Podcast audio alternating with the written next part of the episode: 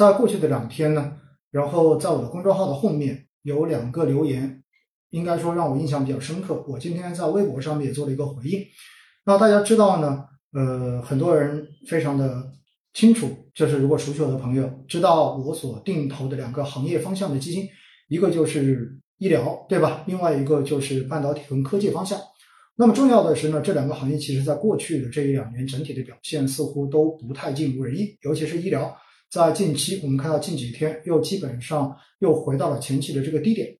所以呢，就好像在二零二一年年头，当时有很多朋友听了星空夜话的直播，当时谈到了军工，而军工当时本身确实是在一个比较好的这样子的走势中间，所以有很多人就追着买进去了，结果后来呢，就遭遇到了最高高达百分之四五十的这种跌幅，于是呢，各种骂声一片，对吧？自从二零二一年当时军工的一次事件之后呢，其实我已经比较少在直播中间跟大家去直接推荐行业的投资。更重要的是呢，每次我谈到行业主题投资的时候，总是会提醒大家，行业主题投资的这个门槛比宽基是要更高一些的。所以呢，当我们要去选择行业主题投资的时候，你必须要确认你对这个行业是有信仰的，也就意味着你对于这个行业的长期发展你是有信心的。因为行业主题的这种波动，相比到宽基来讲的话，肯定是要大得多，涨也涨得高得多，那么跌呢也跌得低得多。所以，如果你没有强大的这种信念跟心理承受能力，其实做行业投资，哪怕你买到了非常好的方向，到最后很有可能你仍然是没有办法坚持下去的。你一定会在呃最难煎。最煎熬的时刻呢，直接把你的手中的这个东西给卖掉，或者是把你的这个定投给停掉了，这就非常的可惜。所以呢，在当时二零二一年哈，就是军工的这个事件之后，我真的比较少跟大家去推荐行业投资。但是呢，也没办法，因为确实行业投资短期的这种赚钱效应会吸引很多人去追热点，而且更重要的是呢，在过去，准确的是是从二零二一年开始一直到现在。应该说，整个 A 股的趋势性的或者说整体性的这种上涨，其实时间并不很长，更多的还是这种偏赛道的、偏主题的这种行情。因此，在这种过程中间呢，似乎买个宽基，哪怕它上涨，可能绝大多数的投资人都不会觉得很过瘾，觉得这个东西没用，对吧？没有办法达到你想赚快钱的这种目的。于是呢，很多人就会选择哎追各种。热点，比如说追新能源啦，比如说追半导体啦，然后过去这一阵子追中小盘啦，然后追呃包括军工啦等等等等。那为什么我要讲到这一些呢？因为在我公众号的文章中间哈，然后有个朋友其实写的很中肯，然后他是怎么写的呢？他是呃看到因为我有定投我们的博士医疗，所以呢他当时也跟着在投，那么到现在为止呢，基本上账面浮亏在百分之二十多。所以呢，他说，并不是说要怪谁，而是想要提醒大家，其实投资是有风险的，要兼听则明，偏听则暗，确实是这样子的哈。我后来给他回了一个回了一句话，我说，我也在他提到这个事情之后呢，我也自己打开我的账户。大家知道，我比较少打开我自己的基金账户，我今天也打开我的这个基金账户看了一下，确实哈，我的这一个医疗的定投目前的一个账面的浮亏在百分之二十四左右，嗯，这样的一个水平，所以说。也还是蛮大的一个跌幅的，因为在我的所有基金中间，应该它的跌幅算是最大的，就是整个浮亏的这个跌幅。但是呢，我自己觉得是波澜不惊，为什么呢？因为从估值来看，现在不管是医药指数也好，还是医疗指数也好，其实都是近五年以来 PE 的最低分位，就是接近最低分位的这个水平，也证明其实整体现在的估值并不贵。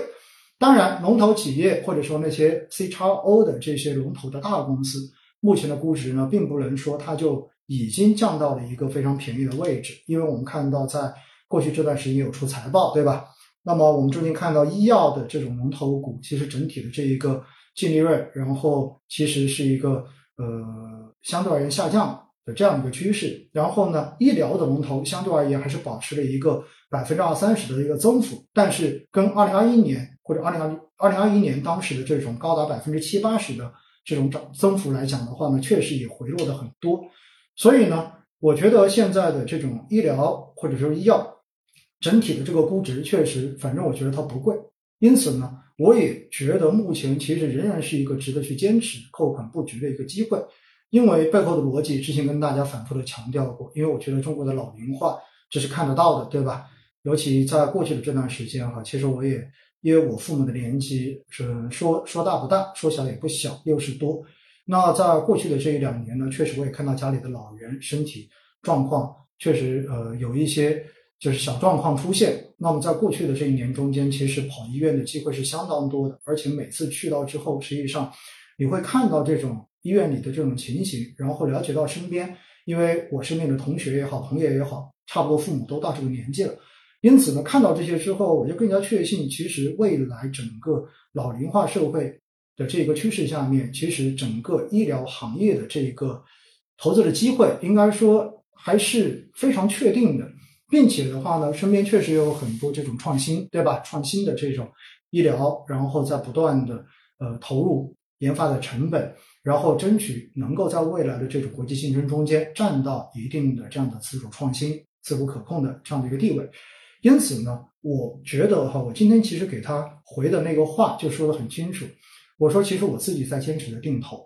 只不过呢，讲到行业投资，确实，如果大家仅仅只是被短时间的这种赚钱效应所吸引进来，而不具备对于这个行业本身长期的这种认同跟信仰的话，其实我觉得我还是建议大家尽量少去碰行业主题投资，真的，因为你受不住的。重要的是，在这个过程中间，你会听到。很多很多负面的消息，因为坏消息在网络上面总是传得更快的，而且呢，因为行业投资的这种壁垒哈，就是专业知识的壁垒，其实还是蛮高的。所以，当我们去投一个我不那么清楚的东西，我不那么了解的东西的时候呢，一旦遇到了一定的这种波动跟挫折，我们很容易被外界的这种负面声音所影响，进而怀疑。那么这个怀疑呢，可能你首先怀疑这个赛道，接着怀疑这一个基金管理人。最后，甚至于怀疑给你推荐这个东西的人，对吧？最后的话呢，开始怀疑人生。因此的话，我觉得我今天一开始为什么要跟大家讲这个？因为实际上，我看到每一期准备的这个直播的内容中间都会讲到赛道，因为这是大家最关心的事情嘛。每个人总是希望能够在赛道中间掘金，但是你要知道，很多东西真的不是说你看到他过去这段时间赚钱，他未来就能一直的赚下去，哪怕。这个赛道真的是一个高景气度的赛道，哪怕它未来的这个成长空间真的很大，也不代表着它能够时时刻刻的一直在往上涨。它有可能会在涨过之后会出现漫长的这种下跌，但是呢，未来因为均值回归，它又会在某个时点重新回归到这个价值以上。因此，我觉得哈，如果你没有办法去承受这一种波动，你没有办法去理解这样子的这种趋势的话，那么赛道投资到最后给你带来的可能不是收益，而是痛苦和纠结，以至于你可能真的就会影响到自己的生活，甚至影响到你对于旁边人的这种看法，这都是有可能的哈。所以我觉得我这一个要跟大家强调一下。